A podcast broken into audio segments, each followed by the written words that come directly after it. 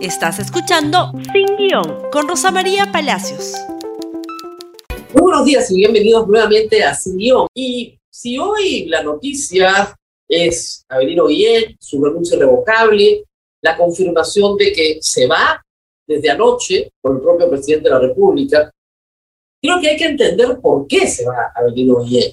Y Avelino Guillén se va porque hay un clima de corrupción que es insostenible desde Palacio de Gobierno.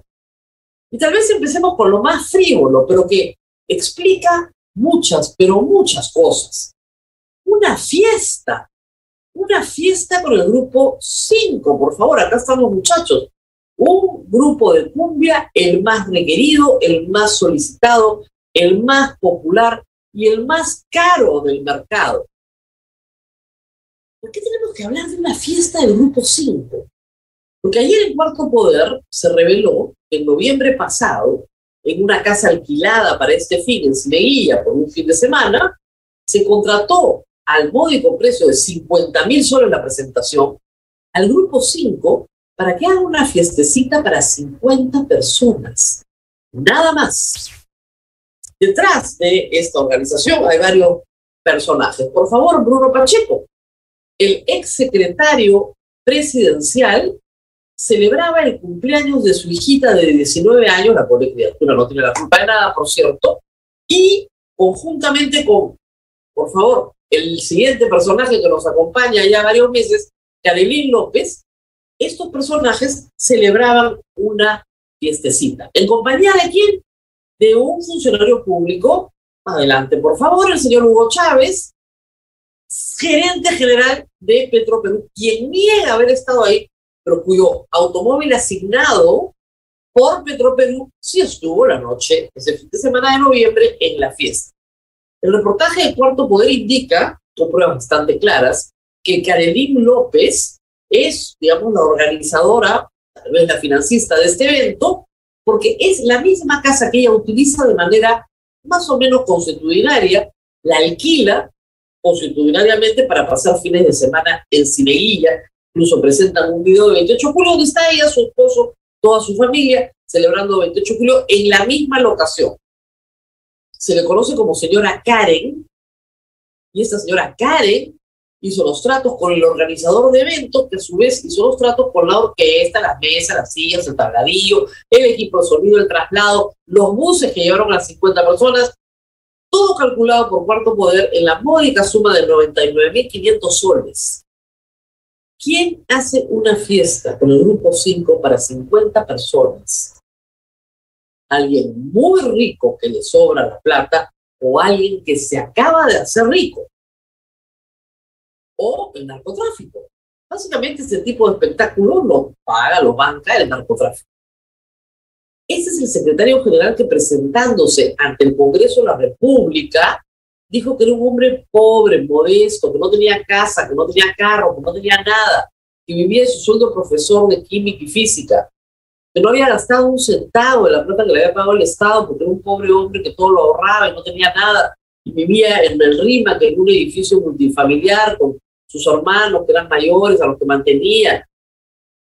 Una vida modestísima, ¿no? Modestísima, austera hasta el máximo, tiene la posibilidad de celebrarle a su hija, Jasmine, porque además cantaba Feliz Día Jasmine, los músicos, y además todos niegan haber estado ahí.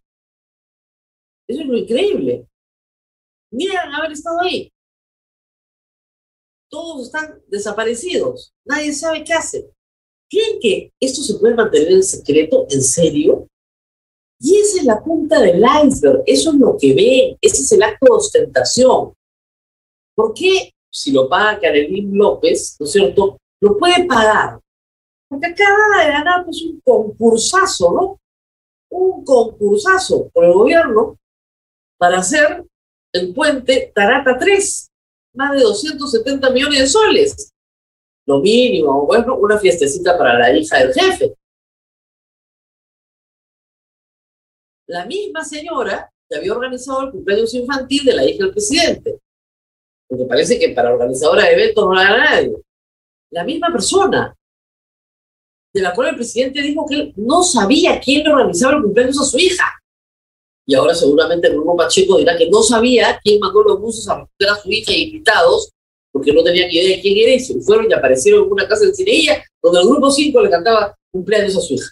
Y donde estaba en la puerta el vehículo de el gerente general de Petroperú, que no sabe nada, quien manda a destituir funcionarias que le dicen que los concursos que él organiza también tienen corrupción.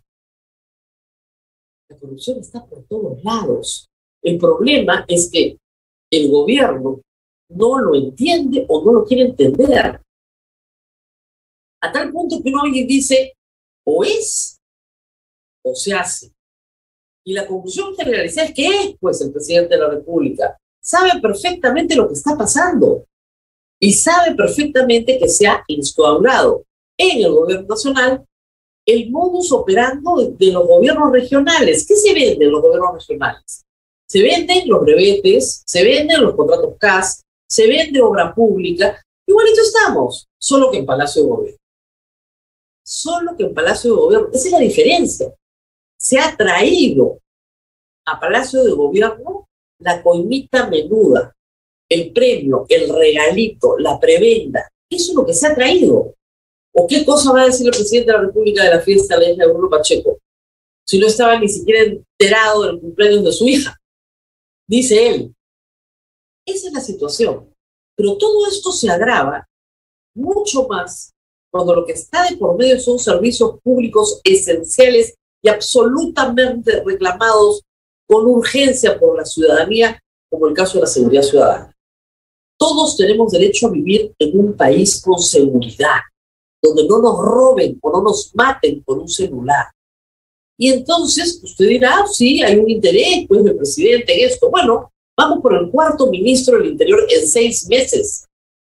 ¿Por qué? Porque resulta que, ah, el Ministerio del Interior es un botín.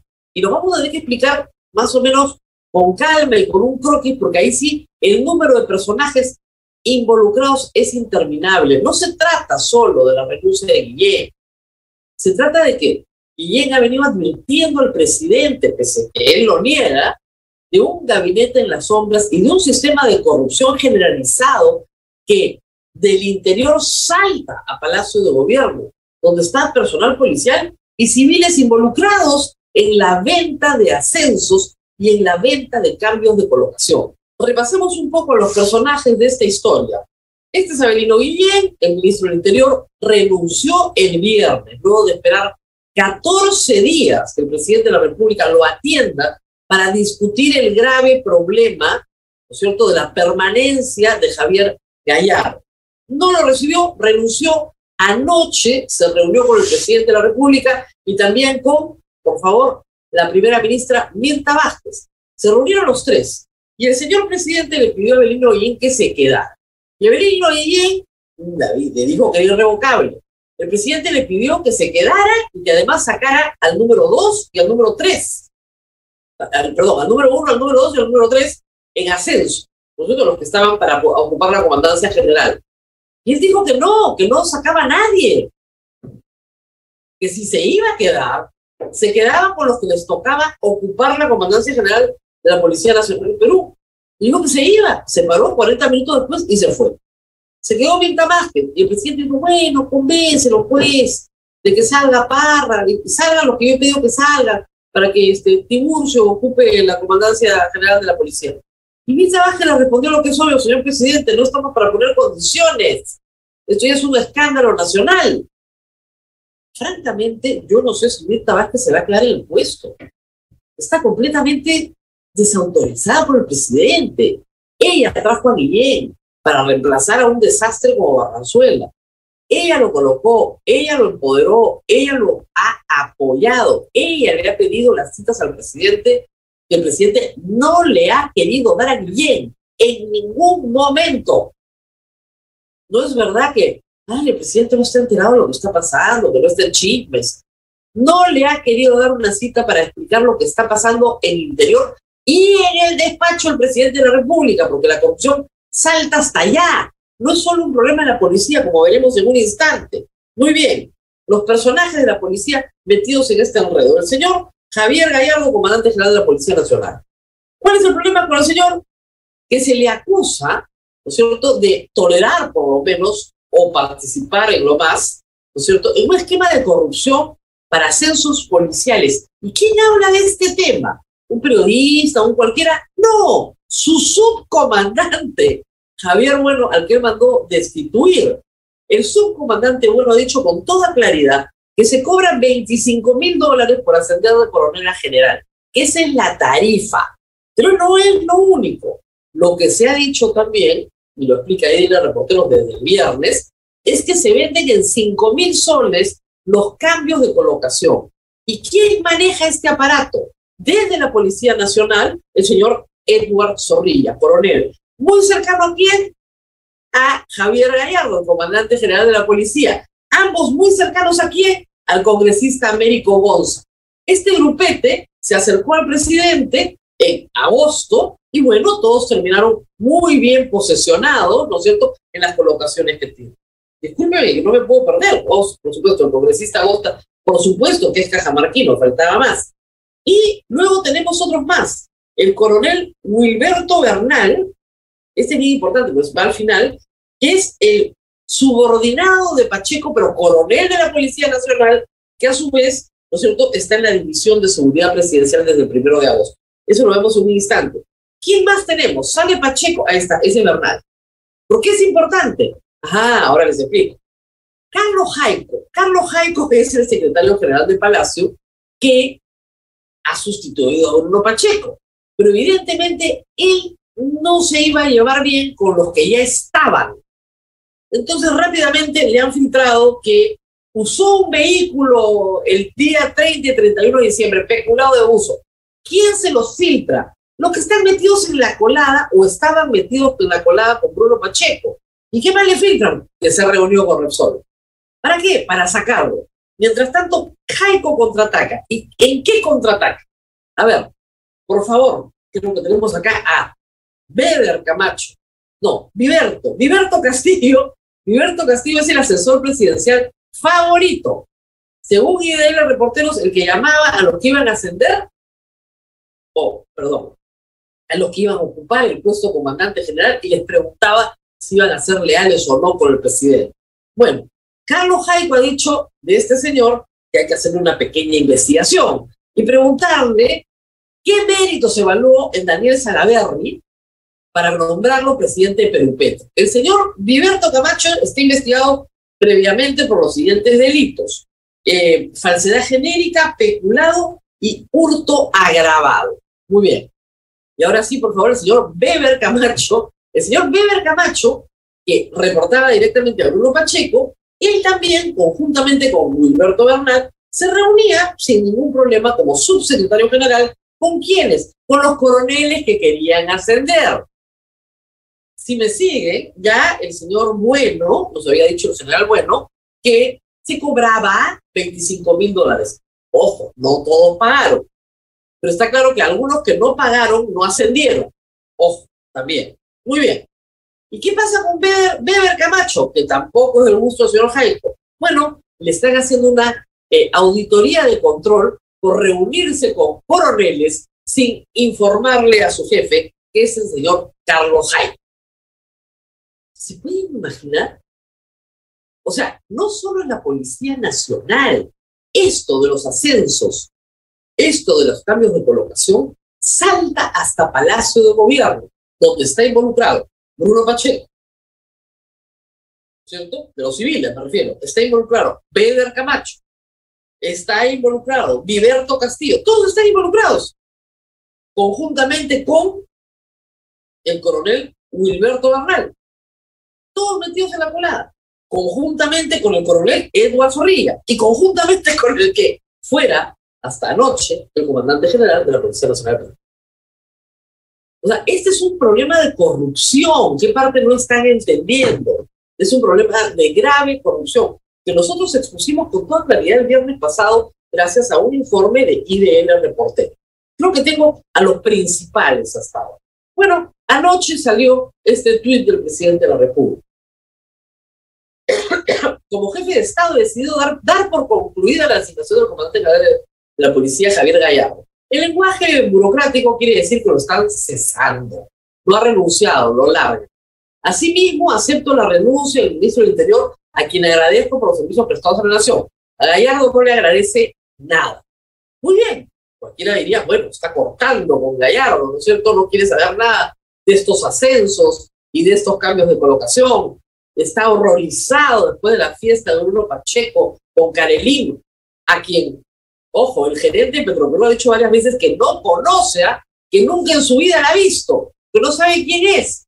Ella ha entrado seis veces a Petroperú. En Petroperú hay un problema de sustracción de cuadernos de ingreso. Vota a la auditora que hace ver que el contrato con New Haven Operation es ilícito, ilegal, ¿no es cierto? Y aparece en la fiesta de Carolín López, o la fiesta que organiza Carolín López para la hija de Bruno Pacheco. Bueno, en fin, todos estos personajes, ¿por qué siguen ahí? ¿Por qué siguen ahí? Bueno, miren ustedes lo que el presidente responde a una entrevista que acaba de salir en un portal que se llama lanoticia.com. Esta, lanoticia.com, ha logrado entrevistar ayer al presidente de la República. Y miren esta respuesta que hemos destacado. ¿Usted apoya al comandante general y no a su ministro? No estoy al tanto de habladurías y de chismes. Creo que el ministro Guillén debió denunciar en Consejo de Ministros con nombre y apellido. No entiendo por qué recién lo dice. Hace 15 días le había pedido una cita. La entrevista se desarrolla luego de que Guille brinda una entrevista a Epicentro. Según el presidente, él no ve nada, pero sí está enterado de lo que le ha hecho Epicentro. Por supuesto que ve. Por supuesto que ve. Bueno, y de ahí una respuesta absolutamente absurda sobre el mar para Bolivia, diciendo que Fujimori y García ya se dieron mar a Bolivia. Jamás le han cedido mar a Bolivia, por el amor de Dios qué necio.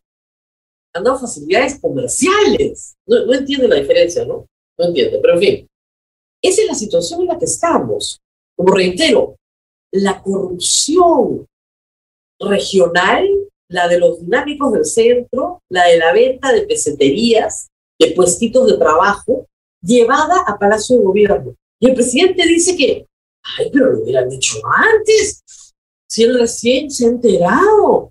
O sea, el sábado se paseó por Huacho y el norte chico, ayer en Iquitos, y no se enteró que su ministro lo está buscando hace dos semanas y que había renunciado el viernes irrevocablemente porque al presidente no le daba la gana de reunirse con él, porque le iba a dar con nombres y apellidos, como le gusta y le hemos dado ahora, toda la lista de su gabinete en las sombras que hace y deshace. Y que encima hace mal, pues porque si hiciera bien uno entendería, hace todo mal. Fernando Vivas nos da una, una larga relación de las personas vinculadas en el desastre nacional del presidente de la República. Aparentemente lo que informa Vivas es que se había contratado a una periodista, Susi Sato, que presentó un plan para que el presidente arrancara sus entrevistas en medios regionales que tuvieran alcance nacional, en cadenas nacionales, pero siempre es desde el ámbito regional. No se le hizo caso, a la semana se deshicieron de ella, ¿Y quiénes son los responsables de este enredo? El director de comunicaciones, Rodolfo Igor, el asesor del presidente, Viverto Castillo, el secretario general, Carlos Jaimpo, el subsecretario Beder Camacho de nuevo, el jefe del gabinete, Wilson Pretel, trabaja más con Beder y con Viverto, ¿no es cierto?, que con Jaimpo, y finalmente el jefe de la DINI, José Luis Fernández. Esos son los que le han aconsejado todas las barbaridades que hizo. El asunto viene mal. Miren, ¿qué tan mal estarán las cosas en materia de corrupción? El presidente de la República esta mañana tiene que nombrar un ministro del Interior, reitero, el cuarto en seis meses, en medio de una ola de delincuencia brutal, en medio de una moral institucional destrozada, ¿no es cierto? Y hasta ahora no hay un solo nombre que aparezca. Se especuló a Miguel Hidalgo, pero me han dicho que no, que no va, que en estas circunstancias ya no, ¿no es cierto? Y el editorial de la República hoy termina con un párrafo que creo que a todos nos tiene que hacer pensar. Dice lo siguiente, la renuncia de Guillén potencialmente no es el fin del gobierno, pero es el punto de quiebre. Ese que te hace enrumbar y dar un giro definitivo. es cuando sabes que es momento de decir basta. Hora de ponerle punto final a una historia que de tanto repetirse va convirtiéndose en farsa. Este no es un periódico de derecha, ¿sabes? estoy segura que desde el primer día, sí, efectivamente, las derechas quieren vacar al presidente de la República. Este es un periódico de izquierda que le está diciendo a un presidente supuestamente de izquierda, una cosa es ser de izquierda y otra es ser partícipe de actos de corrupción reiterados y sostenidos que le causan un terrible daño al pueblo peruano. Tal vez el presidente tenía que aprender a ser presidente, pero el problema es que él y su entorno están aprendiendo otras cosas, están aprendiendo a robar. Este no es un gobierno comunista, este es un gobierno carterista. Y hay una diferencia bien grande entre las dos cosas. Bien, pero bien grande. Y mientras tanto, millones de peruanos están desesperados porque no tienen una solución real, concreta, un plan para atacar la delincuencia que nos está comiendo vivos, porque evidentemente los delincuentes sí leen periódicos y sí saben qué está pasando en la Policía Nacional y saben que en ese caos nadie los va a detener. Impunidad para todos. ¿Ese es el plan? ¿En serio? El presidente dice que nadie le ha explicado nada, que no sabía de qué se trataba, que son chismes y habladurías. ¿En serio? Nos tenemos que ir. Yo no tengo la solución a esto porque no me la pidan, porque no la tengo. Pero así están las cosas y no tener la solución no significa que no vamos a dejar de hablar de esto una y otra vez. Muy bien, nos tenemos que ir. Mañana continuamos porque hay mucho más. Faltan personajes, ¿ah? No he podido cubrirlos a todos. Mañana seguimos. Compartan este programa en Facebook, Twitter, Instagram y YouTube. Hasta mañana. Gracias por escuchar Sin Guión con Rosa María Palacios. Suscríbete para que disfrutes más contenidos.